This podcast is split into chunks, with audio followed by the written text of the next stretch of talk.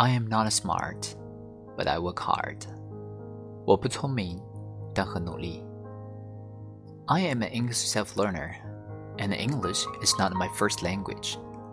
Today, I am an English teacher. I would like to share my story with you.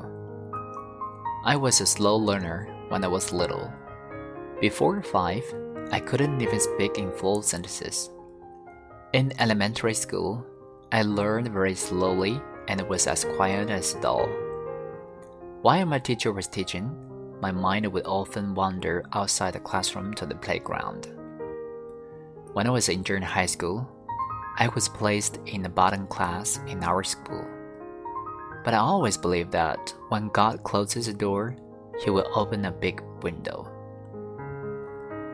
At the age of 13, I found myself deeply interested in English.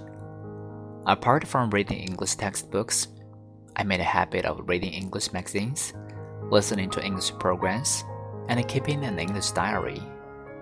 Moreover, I summarized almost every story in books or magazines to improve my writing skills. In order to improve my speaking ability, I often told myself those stories in English. I kept learning and realized that no matter how hard my situation was, I could choose to move on rather than give up. Now I have realized my dream of becoming an English teacher. My story proves everyone has the ability to learn. As long as you work hard, your dreams will come true sooner or later.